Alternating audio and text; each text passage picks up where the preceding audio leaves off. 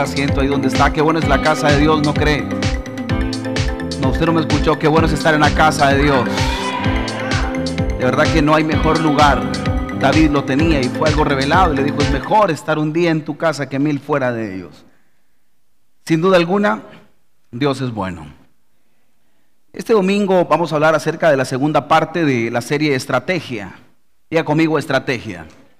Todos los que nos miran por el internet, esta es la segunda parte de la serie Estrategia. Estrategia son tres partes. Los que nos escuchan por el podcast de Apple o por Spotify es la serie Estrategia. Vamos a definir como lo definimos el domingo pasado, que estrategias son acciones planificadas que se miden por resultados eficientes. Usted lo puede leer conmigo en la cuenta de tres, por favor. Uno, dos, tres.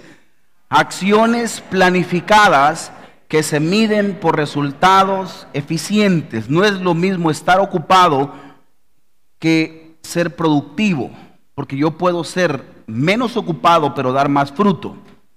Yo no sé si a usted le pasa que ha visto árboles que son demasiado grandes pero no dan fruto y otros que son más pequeños y dan más fruto. Amén. Y no, no, no tiene nada que ver con la estatura, pero a veces, a veces sí.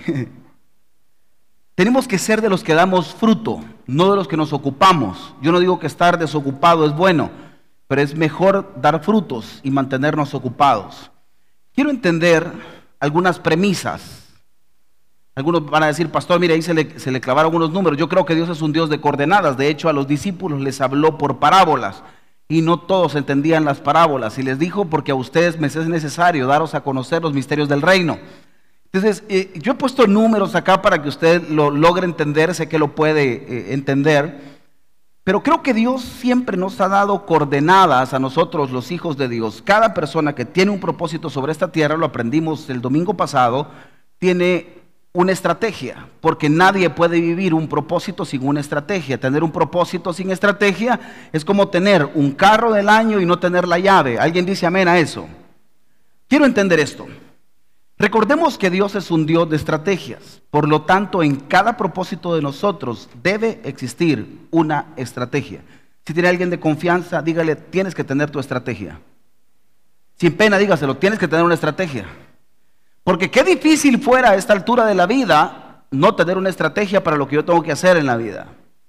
Todavía estar pensando que qué voy a hacer ya teniendo tres hijos, cuatro hijos, dos hijos, ya teniendo esposa y no sabe cuál es la estrategia del matrimonio. Ser feliz o tener la razón. Alguien dice amén a lo que hablo. Porque a veces pensamos que la vida solo es de llevarla todos los días y no es cierto. Tan así que muchos de los que estamos aquí, nuestra vida ya no es divertida. Tenemos una vida monótona, siempre hacemos lo mismo. Nos levantamos, despertamos, comemos, trabajamos, dormimos, regañan, duermen. ¿Quiénes duermen en la tarde aquí? Ay, resulta que nadie duerme en la tarde. Descansan, comen pan, toman café, cenan y si no hay café, hay gente que le cambia el humor cuando no hay café se ponen enojados, no hay café y no hay pan, porque esa combinación como que los hace felices. Y cuando no hay café y no hay pan, hay personas que nos volvemos infelices. Alguien dice amén. Yo soy de los que si no hay café me molesta un poco. Otra premisa importante es toda estrategia que viene de parte de Dios jamás se va a contradecir con su propósito y menos con su vida espiritual. Jamás va a ser una estrategia que Dios te levante un día domingo y que tengas que trabajar día domingo y no venir a su casa. No creo en esa estrategia. Ni creo que venga de parte de Dios. Pastor, ¿qué me dice? Que jamás Dios se va a contradecir que tú le vengas a adorar a su casa y que él mismo aparentemente te esté dando un trabajo para que ya no vengas a su casa. Que Dios me bendijo. ¿Y cuál es la bendición? No ir a su casa. No, no eso, no, no, no funciona. Pastor, fíjese que Dios me ha regalado ahorita, fíjese que voy a poder poner una cantina y viera qué bien me está yendo. No creo que venga de Dios. No creo. Pastor, mire, me salió una oportunidad y fíjese que voy a hacer coyote a partir de ahora. No me cuadra. De verdad, una estrategia que venga de Dios jamás va a contradecir los principios de Dios, ni el propósito por el cual tú estás en esta tierra. Nunca. El fin jamás justificará los medios que tú creas llamar bendición, jamás van a ser bendición. Pastor, mire, viera qué mal me está viendo en un matrimonio y he conocido una jovencita y viera qué bien me está yendo, creo que Dios me la mandó. No creo que venga así la bendición del Señor. Nos quedó claro ese punto para no entrar en polémica. Amén. La estrategia de parte de Dios son acciones muy claves que te aceleran cada vez más a tu propósito sobre esta tierra. Todo lo que sea estrategia es para hacer las cosas más eficientemente, más rápido y con menos. Diga conmigo, más por menos. Eso es la estrategia de Dios. Que tú puedas crecer espiritualmente más rápido con menos esfuerzo. Yo siempre lo he dicho, algunos necesitamos orar todo un año para que suceda un milagro. Yo nunca veo un milagro de Jesús en la Biblia que no oró más de tres segundos, cuatro segundos, cinco, un minuto y los milagros sucedían.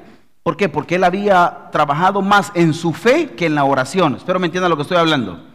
Porque es más efectiva la fe que la oración. Algunos creemos que pasar orando ocho horas nos vuelve más espirituales. No es cierto. Yo le puedo enseñar mucha gente que ora mucho y no tiene fe. Y hay otros que tienen fe y oran poco. Jesús oraba poco. Espero que usted me entienda lo que estoy hablando. Porque entonces lo que yo busco es una estrategia de parte de Dios que sean acciones que aceleren aún más mi propósito. La estrategia divina siempre, diga conmigo siempre, será cuestionada por llevar muchos elementos sobrenaturales y de fe. La gente que dice la Biblia que el hombre natural no percibe las cosas del Espíritu porque para él son locura. Entonces siempre va a ser ¿será que Dios te bendijo con eso si ni, para comer tenías y apareciste con un carro? Ese es Dios, diga conmigo, ese es Dios. La Biblia me enseña que podemos comprar sin dinero. Entonces la estrategia de Dios siempre va a ser cuestionada porque hay gente que va a decir es que no me cuadra cómo es que este tiene y yo que trabajo todos los días no tengo lo que este tiene. Ese es Dios. No me va a cuadrar nunca la estrategia de cómo votó los muros de Jericó con tocar trompetas. No me cuadra. Pero Dios así funciona. Entonces, siempre las estrategias de Dios, para algunos que no han vivido la parte sobrenatural, siempre va a ser cuestionada. Y que no eso no te mueva tu fe, porque ah, inclusive los cercanos a ti te van a decir, será, no creo. Porque Dios siempre va a multiplicarte algunas cosas y no tienen lógica. Te multiplica el dinero, te multiplica la comida. ¿A cuántos Dios nos ha multiplicado la comida? Si con un poquito, un montón de gente que come, hermano. Vuelve a repetirlo, con un poquito, un montón, y no sé ni cómo alcanzó Dios. Y no le pasó a los panes y los peces y que Felipe estaba ahí en medio de eso. Y no tenían para comer suficiente y comieron cinco mil sin contar mujeres y niños. Y eran cestas, doce cestas, dice la Biblia, que fueron las que sobraron. Porque el hombre natural no lo va a percibir. Alguien siempre va a cuestionar la parte divina. Gente que anda orando por la refri. Yo he orado por mi refrigeradora. Y le he dicho, Señor, lo que está ahí adentro, que se multiplique y que haya más. Y a lo mejor si está, esto lo cuento, ahorita alguno está diciendo, ah, claro, porque no entiende las cosas que son del Espíritu. Hay cosas que le he dado siete vueltas cuando yo las quiero y oro y pido y lo reclamo y lo recibo. ¿Alguien entiende lo que hablo? Pero hay gente que no lo percibe, no lo entiende. Entonces va a decir, no, es que rogando y con el mazo dando. La estrategia de Dios no es a Dios rogando y con el mazo dando. Y hoy lo vamos a aprender el día de ahora. Vamos a ver la estrategia número 5. Las primeras cuatro ya las vimos. Estrategia 5. Si usted quiere ver las primeras cuatro estrategias, están en el Apple en, el podcast de Apple y en Spotify, en YouTube también, para que los pueda ver. Como dice ahí, lo leemos a la cuenta de tres. Uno, dos, tres. Solo por curiosidad, ¿quiénes le van a la alianza aquí? Jairo no le va a la alianza ya. Puro águila ahora. ¿Qué rollo es este tema de la alianza? ¿Qué rollo es que nosotros nos cuesta hacer alianza? Vea lo que pasó aquí en la Biblia. Aquí le voy a leer yo. Josué capítulo 10, versos 3 y 4, por lo cual Adonisedec, rey de Jerusalén, envió a Joam, rey de Hebrón, a Piream, rey de Jarmut, a Jafia, rey de Laquis, y a Debir, rey de Eglón, diciendo, subid a mí y ayudadme, y combatamos a Gabaón, porque ha hecho paz con Josué y con los hijos de Israel. Adonisedec hizo una alianza. ¿Qué es lo que pasaba? Estaban todos los reyes de los amorreos. Cinco de estos reyes le llevaban hambre a Josué. Josué era un estratega, todo el tiempo ha sido un estratega, pero la envidia que tenían contra Josué era que Josué, batalla que peleaba, batalla que ganaba. Batalla que peleaba, batalla que ganaba. La única que, peleó y perdió fue la de Gilgal, pero que tuvo que regresar porque alguien había tomado eh, eh, eh, el báculo el lingote y el manto y tuvo que regresar para poder entregar el Señor nuevamente a sus enemigos y la volvió a ganar. Entonces, ¿qué quiero decir con esto? Se habían levantado y este Adonisedec hizo alianza contra él. Y, debo de entender que a veces las alianzas vienen de Dios y a veces las alianzas no vienen de Dios. Voy a hablar de la estrategia de la alianza. Cinco ciudades de los amorreos, todos contra Gabaón. A esta yo le llamo la estrategia de poca probabilidad. Y, esto sería ilógico entender que una ciudad contra cinco. Si usted ocupa la lógica como yo la ocupo, cinco contra uno, ¿quién iba a ganar? Sin duda alguna los que estaban, los que eran más, los que eran cinco. Entonces Gabaón tenía poca probabilidad. Diga conmigo, poca probabilidad. Como a ti y a mí cuando se nos levantan problemas económicos, se nos fue el trabajo, debemos al banco, el recibo de luz ya está montado, debemos tarjetas de crédito. ¿Cuál es la probabilidad? Poca. ¿Alguien entiende lo que estoy hablando? ¿Cuánto es la probabilidad? Poca. Cuando el médico te dice, mire, está mal de la sangre, del azúcar, tiene mal la rodilla, un pulmón le anda fallando. Y hay gente así, que lo único que le sirve es, y enfermo que come, pero la probabilidad es poca de vivir. Y muchos hemos, hemos tenido acciones que todo ha estado en contra de nosotros y es poca la probabilidad, pero me encanta. Porque con las pocas probabilidades, cuando tus recursos se acaban, es cuando Dios empieza a actuar. Poca probabilidad. Usted lo puede leer conmigo, por favor, a la cuenta de tres. Uno, dos, tres. La estrategia de poca probabilidad te lleva a hacer alianzas correctas. Yo no puedo darme lujo de que en el momento que yo estoy en una crisis, cualquiera pueda ayudarme. Si usted está quebrado, usted necesita escuchar el consejo de alguien que salió de la quiebra. ¿Estamos de acuerdo? Porque si usted está quebrado y busca otro quebrado, se va a quebrar más. Si usted anda pando en el Señor y busca otro pando, peligroso terminan chupando juntos. No, usted no me está entendiendo lo que estoy predicando. Y usualmente el ser humano, por naturaleza, cuando alguien está mal, busca a otro que esté mal porque dice, él me va a entender, pero no te va a ayudar. Y hay etapas de la vida que tú no necesitas gente que te entienda, te necesitas tu gente que te saque de donde estás, no que te entienda. ¿Alguien dice amén a eso? El punto es que la iglesia está acostumbrada a buscar gente solidaria. Es que este sí me entiende, por eso es mi amigo. Aquel es muy creído, aquel no es mi amigo. Porque lo que estás buscando es gente que te solidarice contigo, que te, que te diga, no te preocupes, yo estoy tan fregado como tú. Ah, pues somos amigos. Sí, pero yo no necesito solidarios que me hundan más. Ni voces que me anden ahí dando como, como el, que me conmiseren más. No puedo. ¿Se imagina usted triste aconsejando a otro triste?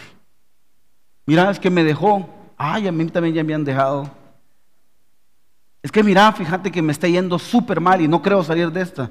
Ni yo tampoco, viejito, ya somos dos. Qué bueno que nos hemos hecho amigos. Hermano, yo no sé, uno de los dos se va a terminar cortando las venas y el otro va a terminar enterrándolo. Porque esto así es. Si buscas a otro que no tiene esperanza, ¿qué esperanza te va a inyectar? La estrategia de poca probabilidad me llevaba a mí a hacer alianzas correctas. Gabaón se le vino todo encima. Diga conmigo, Gabaón iba a perder. Y Gabaón se le vino todo encima porque se habían levantado cinco cabezones que habían hecho alianza, porque el mundo sí entiende lo que es acabarte. Porque los demonios sí entienden lo que es hacer alianza para acabarse a un cristiano. Dice la Biblia que cuando hay en la vida de alguien, se juntan siete más y vienen con más fuerza a ver que la casa ya estaba barrida y limpia, ellos sí se organizan, hacen alianza para acabar tu vida. Y tú todavía estás peleando en que si debo de congregarme o no debo de congregarme en la pandemia. Es cuando la iglesia más necesita de Jesús. Es cuando la iglesia necesita congregarse más. Este rollo no solo es de vacuna y de mascarilla, esto necesitamos la presencia de Dios en la tierra. No hay otra esperanza. Ustedes ya, vieron las noticias, la vacuna, aquí ya, nos vino el alfa, el gamma, el, todo lo que nos ha venido.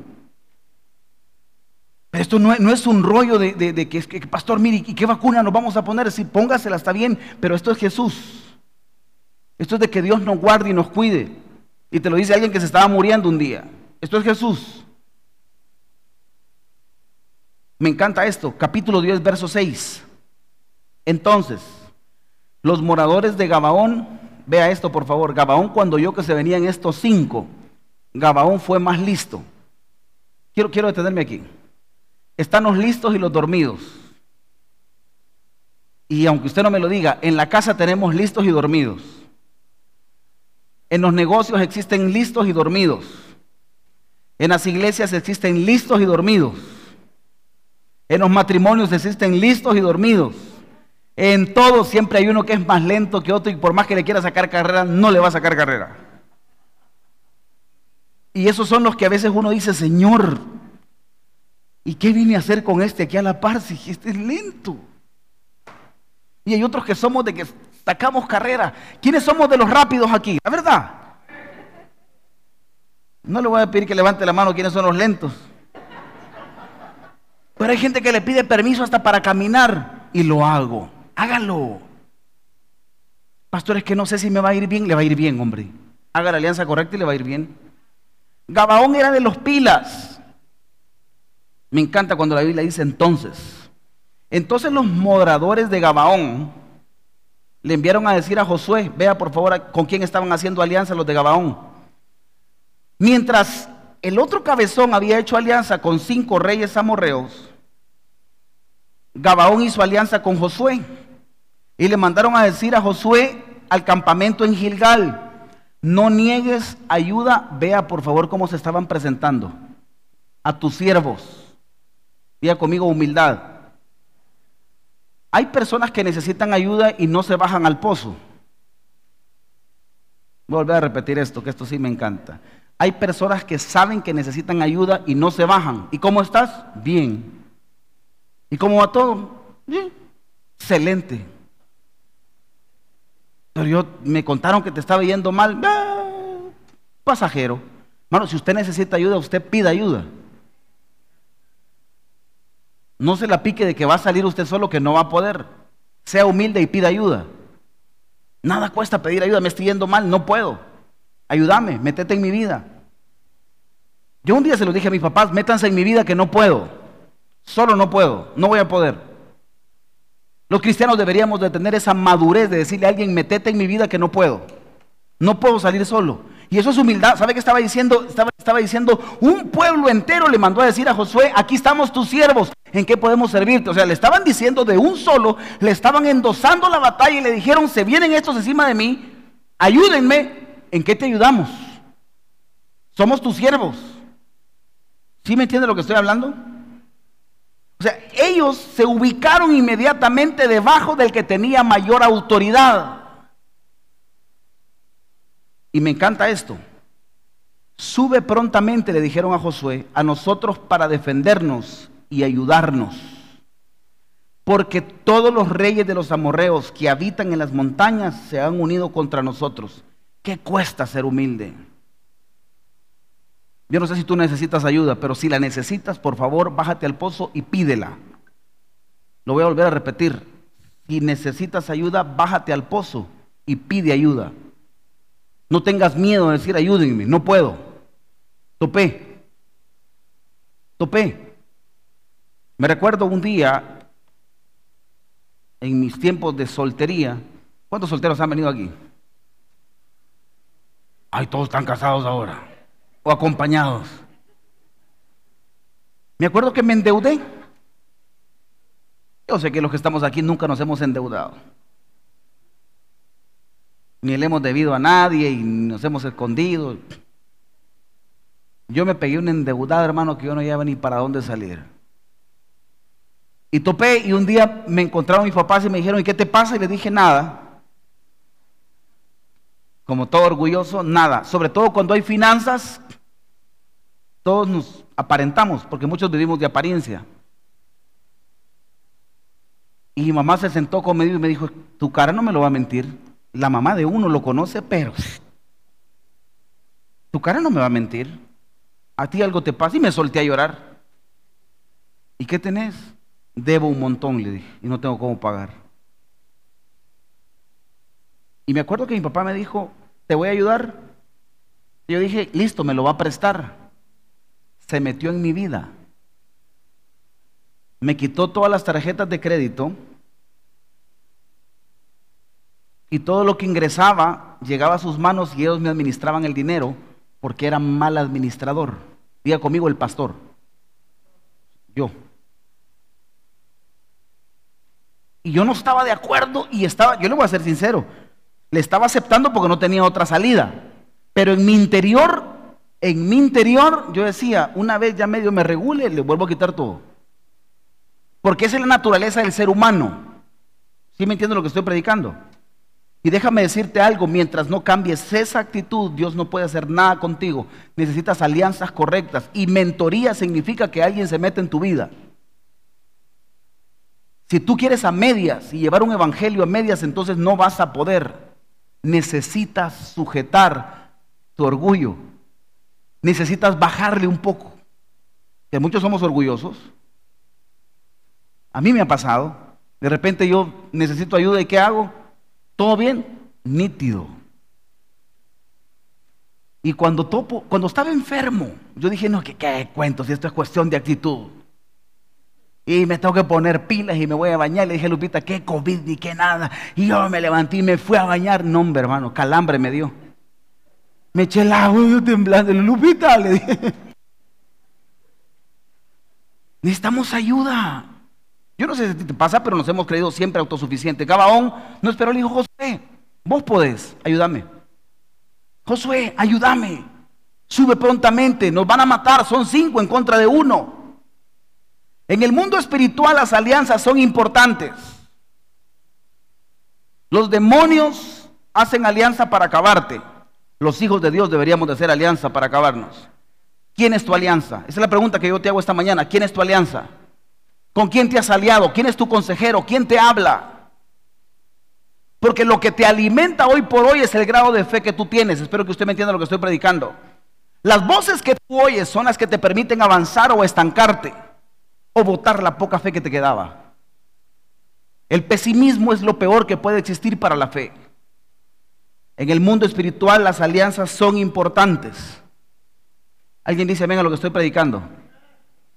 No todo se trata de amistad, se trata de alianzas estratégicas. Y eres mi amigo, somos supercheros. Sí, pero tú necesitas amigos estratégicos. No, usted no me entiende lo que estoy hablando. Tú necesitas amigos que te estiren, porque amigos que te estanquen sobran. Amigos que te detengan sobran. Amigos que te digan, no vayas a la iglesia, quédate ahora, o si no te va a pasar nada, como que el pastor es tu tati la pastora tu nana. Quédate, hombre, no vayas. Tan rico, es de vacación. Si hoy es domingo de vacación. Aleluya. Quedémonos. Si de los que nos detienen a nosotros ya existen un montón. Pocos son los que te empujan, pocos son los que te andan diciendo ánimo, no te detengas y los que andamos empujando caemos mal, pero ¿qué me importa? Qué pena, si yo soy su pastor y lo ando empujando, qué pena. A mí no me da pena. Porque necesitamos gente que haga alianzas estratégicas, no amigos que nos consientan. De esos hay un montón. Mira, fíjate que caí, bebí, fumé. No, hombre, dale, ya vas a salir de esta. Confróntelo sin confrontación, no hay cambio. Sin miedo, con amor, dígale, mira viejito, no está bien, camina. Porque de los que son aguados hay muchos. Necesitamos gente firme en la fe. Alguien dice, venga lo que estoy predicando. Cabaón fue pilas. Gabaón no se juntó con cualquiera. Gabaón se juntó con el guerrero del momento. Alguien dice, venga lo que estoy hablando. Se juntó con un edificador del momento, el que ganaba batallas. Le dijo, Josué, ahora somos cheros nosotros, ayúdame, no puedo solo. Cinco se han venido en contra de mí. La amistad siempre representará algo o alguien espiritualmente. Escoges amigos en base a tu nivel espiritual. Espero que usted me entienda lo que predico. Escoges amigos en base a tu nivel espiritual. El concepto que tú tengas de amistad es el tipo de amigo que tú escoges. Cuando andamos bien en el Señor, oiga bien esto, cuando andamos bien en el Señor escogemos un perfil de amigos. Y cuando andamos flojos en el Señor, escogemos otro perfil de amigos. Espero que usted me entienda esto, iglesia, porque nos pasa a todos. Pastor, entonces hago excepción de personas, hablarle a todos, pero realmente del que vas a escuchar la voz, que sea estratégico, que te empuje, que te saque de donde estás. Yo quiero, de verdad, yo lo voy a decir con todo mi corazón, yo quiero ser amigos de aquellos que me saquen de donde estoy, que me empujen, que me digan no más de lo mismo, sino que me ayuden a buscar a Dios, que me ayuden a amar a Dios, que me ayuden a ser diferente. ¿Alguien dice amén a eso, iglesia amada? Necesitamos ser distintos. Estrategia número 6.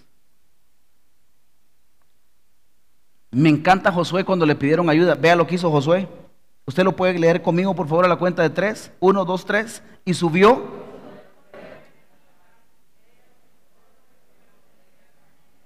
Y todos los hombres valientes. Este sí sabía lo que era ser amigo. Gabaón le dijo, Josué, te necesito. ¿Qué hizo Josué? Subió a Gilgal de repente, pero de momento. Y todo el pueblo de guerra con él y todos los hombres valientes. Me encanta esto. Personas correctas, guerreros y valientes. Diga conmigo, guerreros y valientes. No flojos y aguados. De verdad, voy a hablar, voy a hablar esto con todo el corazón. Hay misiones que no necesitas gente floja ni aguada. Si necesitas salir de donde estás, necesitas guerreros y valientes. Aguados hay un montón, hermano. Hoy no han venido, pero aguados hay un montón. De verdad, con todo el corazón te lo digo. Miedosos hay un montón. Ay, es que me da miedo. De esos hay un montón. Pero gente que te diga, ¿lo haces vos o lo hago yo? Dale. No, hoy voy yo. De esa gente necesitamos. Del que no le tenga miedo a hablarle a alguien de Jesús. Del que no le tenga miedo y ahí vamos a meternos, metámonos. Del que no tenga miedo de emprender, del que no tenga miedo de hacer. Necesitamos guerreros y valientes. Alguien dice amén a esto, iglesia. La iglesia necesita gente guerrera y valiente. Que si caíste, vuélvete a parar, guerrero y valiente. Que tropezaste, vuélvete a parar. Que me van a criticar, parate, no importa. Que te critiquen, no importa, camina, avanza. Necesitamos guerreros y valientes, son las personas correctas. En Apocalipsis 17, 14 habla acerca de esto. Pelearán contra el Cordero y el Cordero los vencerá porque Él es Señor de señores y Rey de reyes. Y los que están con Él, está hablando el libro de Apocalipsis, son llamados, son elegidos y fieles. Las iglesias necesitamos este perfil de personas. Llamados, elegidos y fieles. Si vas a triunfar en la vida, necesitamos ser llamados, elegidos y fieles. Si vas a caminar en fe, necesitas ser llamado, elegido y fiel. ¿Quiénes estamos aprendiendo esta mañana? También dice segunda carta a Timoteo capítulo 2, verso 2, lo que has oído de mí ante muchos testigos, esto encarga a hombres fieles que sean idóneos para enseñar también a otros. Diga conmigo fieles e idóneos. No podemos tener gente fiel y no sea capaz. Porque la incapacidad es como la infidelidad. Espero que usted me entienda lo que estoy hablando. ¿De qué me sirve tener gente leal que no, que no sepa? Es que este doctor vieras qué leal es y sabe operar. No, pero lo va a intentar porque él vieras qué leal es. Yo no dejo que me opere. Yo necesito gente fiel e idónea. ¿Alguien entiende lo que hablo? Líderes de la iglesia, necesitamos gente fiel e idónea. Necesitamos enseñarle a nuestros hijos que sean fieles e idóneos. Si necesitas ganar batallas, no puedes ir a prueba y error. Vamos a probar le vamos a dar la oportunidad para ver qué tal le va. Hay cosas que se pueden practicar, pero hay cosas que Dios te ha encomendado que no puedes practicar. Yo no ensayaría con mis hijos, yo no puedo. Con mis hijos tengo que ir al éxito. No, probémoslo, dejémoslo ver cómo se comporta en esta fiesta. Yo no, yo no lo voy a probar. ¿Para qué le voy a poner la tentación enfrente a mi hijo? ¿Me entiende lo que estoy hablando? Dale confianza, probá. Pero mira, si en la, fiesta, en la fiesta va a haber musicón, trago, un montón de gente, probalo, dale confianza para ver cómo le va. ¿Tú crees que yo me voy a arriesgar a un lugar donde sé que se puede contaminar para probar qué tan maduro es? Yo no lo voy a probar. Si la vez que yo fui terminé bolo y terminé todo pando. Como muchos de los que están aquí no me miren como raro. Hay cosas que no te las puedes arriesgar, ni siquiera las pruebes. Hay batallas que no puedes ir a prueba y error. Si tuvieras solo un pollo para almorzar el día de ahora, ¿se lo darías en las manos al cocinero que no sabe cocinar, el que se le quema todo? Si solo tengo un pollo, yo busco quién cocina mejor. Yo le diría, mira, primero que abunde, porque hasta aprender a partir un pollo, e, e, eso es aprendido. Hay gente que lo parte todo pando, hermano. Una gran pechuga y ahí dan otro pedacito aquí. ¿Sí me entiende lo que estoy predicando? Hay batallas que son tan esenciales que no puedes ir a prueba y error. Voy a probar para ver si ya crecí espiritualmente. Voy a ir con mis amigos que todos beban, pero yo no voy a beber. No puedes ir a prueba y error. No juegues. Si tú sabes de dónde vienes, no juegues, ni en broma. Alguien me ha dicho, pastor, mire, si una copita de vino, yo no puedo. Que otro pueda, será su problema. Yo, yo, Josué Blanco, no puedo. Yo una copita de vino y capaz agarro zumba porque sé de dónde vengo. ¿Alguien entiende lo que predico? Entonces yo no puedo jugar con eso. Entonces, si necesita ganar batallas, no puedes ir a prueba y error en algunos detalles. En las batallas se cuidan los detalles y los detalles no los cuidan los inexpertos. Voy a volver a repetir esto. En las batallas se cuidan los detalles y los detalles no los cuidan los inexpertos. Me encanta la posición de Gabaón, porque Gabaón le dijo, Josué, ayúdame. Aquí estamos tus siervos. O sea, prácticamente le dijo, toma el liderazgo de la batalla, porque yo no tengo tanta experiencia como tú. Así es que tú nos vas a ordenar, nosotros vamos a hacer lo que tú digas. ¿Estarías dispuesto a que alguien te ayude en tu vida para que te diga lo que tienes que hacer? ¿O quieres seguir con el orgullo todavía equivocándote? Aleluya. Porque eso es lo que nos está afectando hoy en nuestros días de cristianismo. Queremos seguir intentándolo y todavía somos inexpertos en vivir una vida en santidad. Dejemos que alguien nos guíe, alguien nos marque la ruta por los frutos que ha dado. No es entusiasmo, es experiencia. No solo es motivación, son resultados. Gente entusiasmada son chorros en las iglesias. Gente que te digan ánimo, vamos bien, somos buenos, no hombre, démosle, y a lo que caiga, vamos a ver cómo salimos. de esos no necesitamos. De esos hay un montón. Pero gente experta que te diga, permíteme, espérate, dame tiempo, lo vamos a hacer. Me recuerdo un día que tenía que tomar una decisión. Yo soy acelerado. Diga conmigo, el pastor es acelerado. Estoy hablando por mí y me encanta tomar decisiones así. Y llegué donde mi papá y le dije, papá, es que tengo que tomar una decisión. Y esta es la decisión. Y le planteé todo lo que tenía que hacer. Y me dijo mi papá, dame cinco días. ¿Qué le dije? Dame cinco días. Voy a orar. Y dejemos que Dios hable. Le dije, papá, hay cosas que urgen. Porque urge, necesito dedicarle más tiempo. Día uno, desesperado. Seis de la tarde le llamé, papá, ya te dijo algo Dios. Tranquilízate, cinco días. No, hombre, yo el día, yo el día tres, hermano, diarrea tenía. Aquella, aquel azoramiento, dije, mi papá, ¿y por qué le cuesta decidir tanto? ¿Y por qué es tan lento? Porque muchos criticamos a la gente que se toma el tiempo para tomar decisiones. Pero es que hay decisiones que no pueden ser... En la vida no hay que llegar primero, es saber llegar dependiendo de la estrategia que estás ocupando. Y en los negocios es igual. A veces llegar segundo es más inteligente que llegar primero en los negocios. Pero como nos han dicho, no, el que pega primero pega dos veces. Eso es cuando te estás dando duro. Pero en los negocios no necesariamente. Tienes que, tienes que aprender a esperar. Día 5, 6 de la mañana le llamé.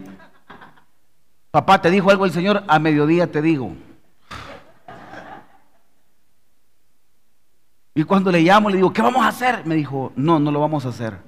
¿Qué? ¡ay! Para eso me dijiste cinco días. No lo vamos a hacer. ¿Será que a veces nos hace falta tener paciencia y madurez en las decisiones? Por arrebatados nos ha ido mal todo el tiempo. ¿Alguien entiende lo que estoy hablando? No necesitamos gente entusiasta, no necesitamos gente que corra, necesitamos gente con resultados y con experiencia.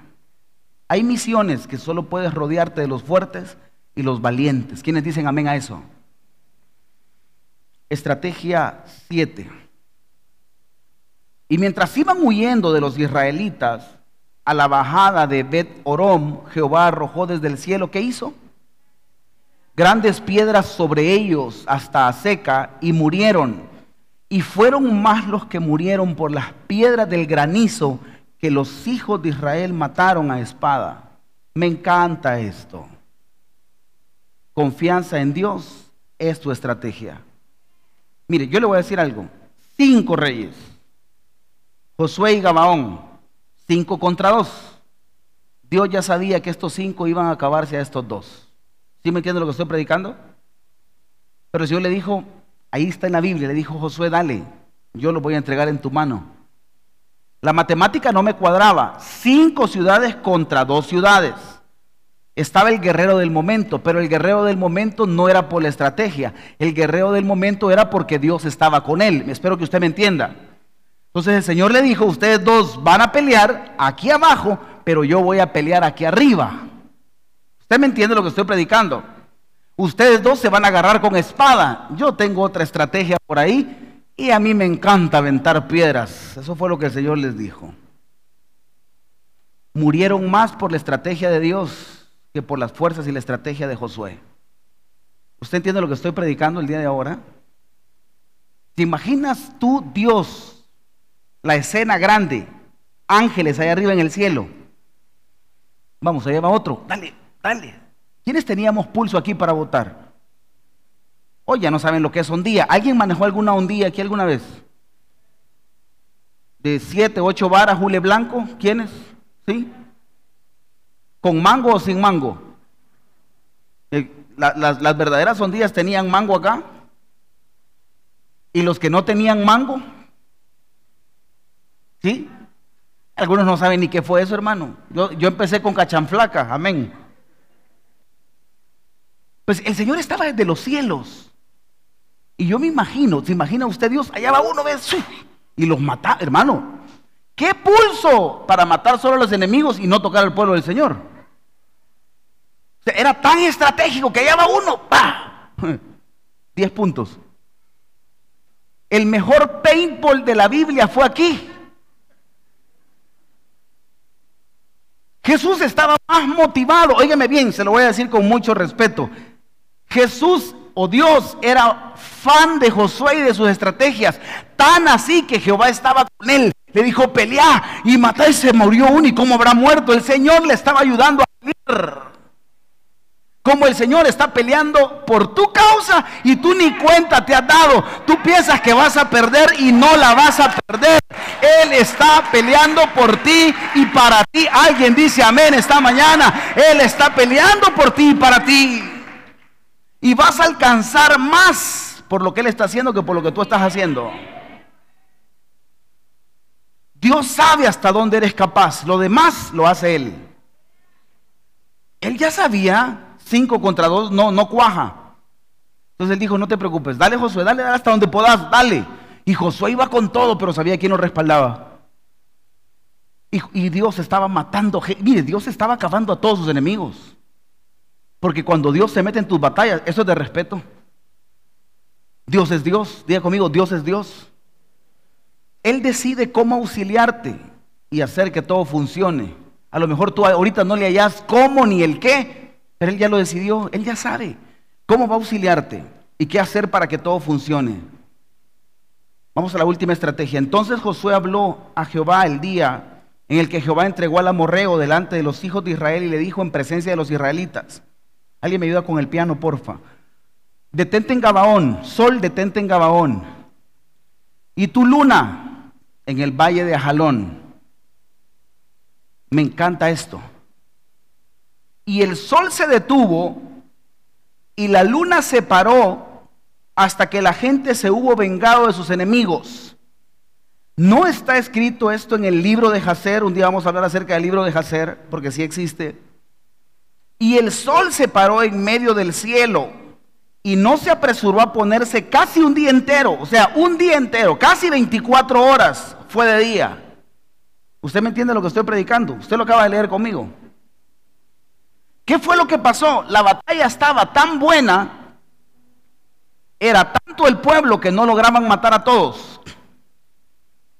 Y Josué cuando vio que ya estaba anocheciendo, que ya podía anochecer, era Tanta, era tanta la intensidad que Josué tenía que le dijo sol, no le dijo al Señor, le dijo al sol de un solo sol, detenete aquí en Gabaón.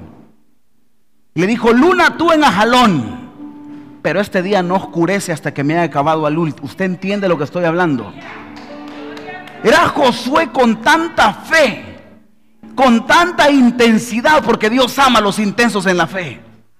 Era Josué que estaba con la espada en su mano, guerreando fuertemente, que le ordena a la naturaleza, al entorno natural, que todo se detenga de forma sobrenatural. ¿Alguien entiende a eso? Era Josué instaurando un estilo de gobierno, diciéndole Dios está conmigo. El día se detiene porque yo necesito ganar esta victoria. Alguien dice amén. Yo necesito ganar esta batalla. Yo necesito ganar lo que se ha levantado hoy contra los hijos de Dios.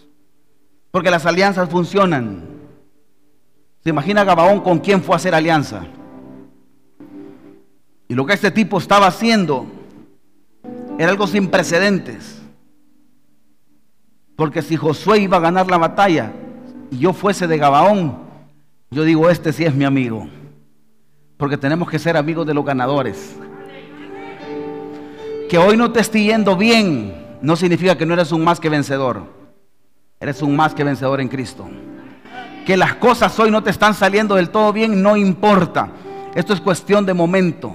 Ordénale al sol que se detenga, ordénale a la luna que se detenga, porque esta batalla la ganas porque la ganas. Alguien dice amén. Esta batalla es tuya, la ganas porque la ganas. Esta batalla es tuya, la Alguien dice amén a lo que predico. Esta batalla la vas a ganar, aunque esté fuerte las cosas, aunque esté difícil el tiempo. Esto lo ganas porque lo ganas.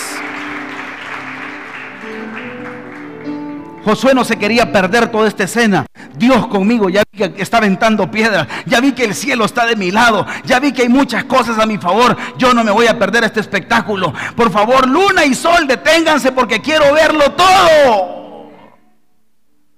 Quiero ver que funcione esto que está pasando única vez en la Biblia. Y si usted se va hoy a ver la ciencia, en los calendarios tenemos de fase de 24 horas. ¿Usted cree que es casualidad por esto? Y te voy a decir algo científico. El sol y la luna no se mueven, lo que se mueve es la tierra. Ojo. Tú no le puedes decir sol detente. El sol y la luna están en el mismo eje. Espero que usted me entienda. Lo que va girando es la tierra. ¿Sí me entiende? O sea que Josué fue más allá. Él pidió una cosa, pero al Dios a entender la coordenada dijo, eh, el sol y la luna no se mueven, lo que se mueve es la tierra. ¿Te imaginas tú lo que Dios hizo? Parar la tierra. El milagro va mucho más allá. Porque lo que se detuvo fue algo más grande. Se detuvo el mundo entero porque un hombre lleno de fe creyó. Y no hubo día como aquel día conmigo, no hubo otro día. Dígalo fuerte, no hubo otro día como aquel, dígalo, como aquel, ni antes ni después de él, habiendo atendido Jehová a la voz de un hombre, óigame, no dice que Jehová, oiga, atendió a la voz de la fe de Josué, porque Jehová peleaba por Israel, porque Jehová peleaba por tu vida, porque Jehová peleaba por edificadores esta mañana, porque Jehová, alguien dice amén esta mañana, Jehová está peleando por ti. No hay otro día tan grande. Él está peleando tu causa. Él sabe de lo que tienes necesidad. Este es mi Dios. Él sabe lo que estás pasando ahorita, la tristeza, lo que, lo que te agobia ahorita. Dios te dice, porque Jehová peleaba por tu vida, Jehová peleaba por tu casa, Jehová peleaba por tu familia, Jehová peleaba por tu tristeza, Jehová peleaba por tu economía. Yo no sé si puedes dar un grito de júbilo esta mañana. Es mi Dios. Él sabe de lo que tienes necesidad ahorita. La preocupación que hoy por hoy tienes, Jehová ya la está peleando. Y te lo voy a decir con todo mi corazón. Y si tuviese que parar la tierra, porque te has llenado de fe y sigues creyendo, lo va a hacer una vez más. Yo creo a esta promesa. Jehová pelea por ti. Josué le creyó a Dios y para él, sol, el sol y la luna, un día entero lo detuvieron. Dios actuará por ti en muchas áreas de tu vida. sus estrategias me harán ganar batallas. Y las personas que te rodean juegan un papel importante para entender la visión y la estrategia. Yo creo en un Dios que hace las cosas nuevas. No hay estrategia más satisfactoria en saber que Dios está conmigo y está contigo. Si tú me preguntas a mí qué es lo que más me satisface, es saber que Dios me recordó esta mañana que no estoy solo. Y que cosas más grandes van a suceder más que por mi esfuerzo, por lo que Él ya está haciendo detrás de mí, por la estrategia que Él se ha levantado a hacer. Alguien dice amén a eso. Ese es mi Dios, un Dios de estrategias. Nos vemos en la parte 3 el próximo domingo. Oramos, Padre que estás...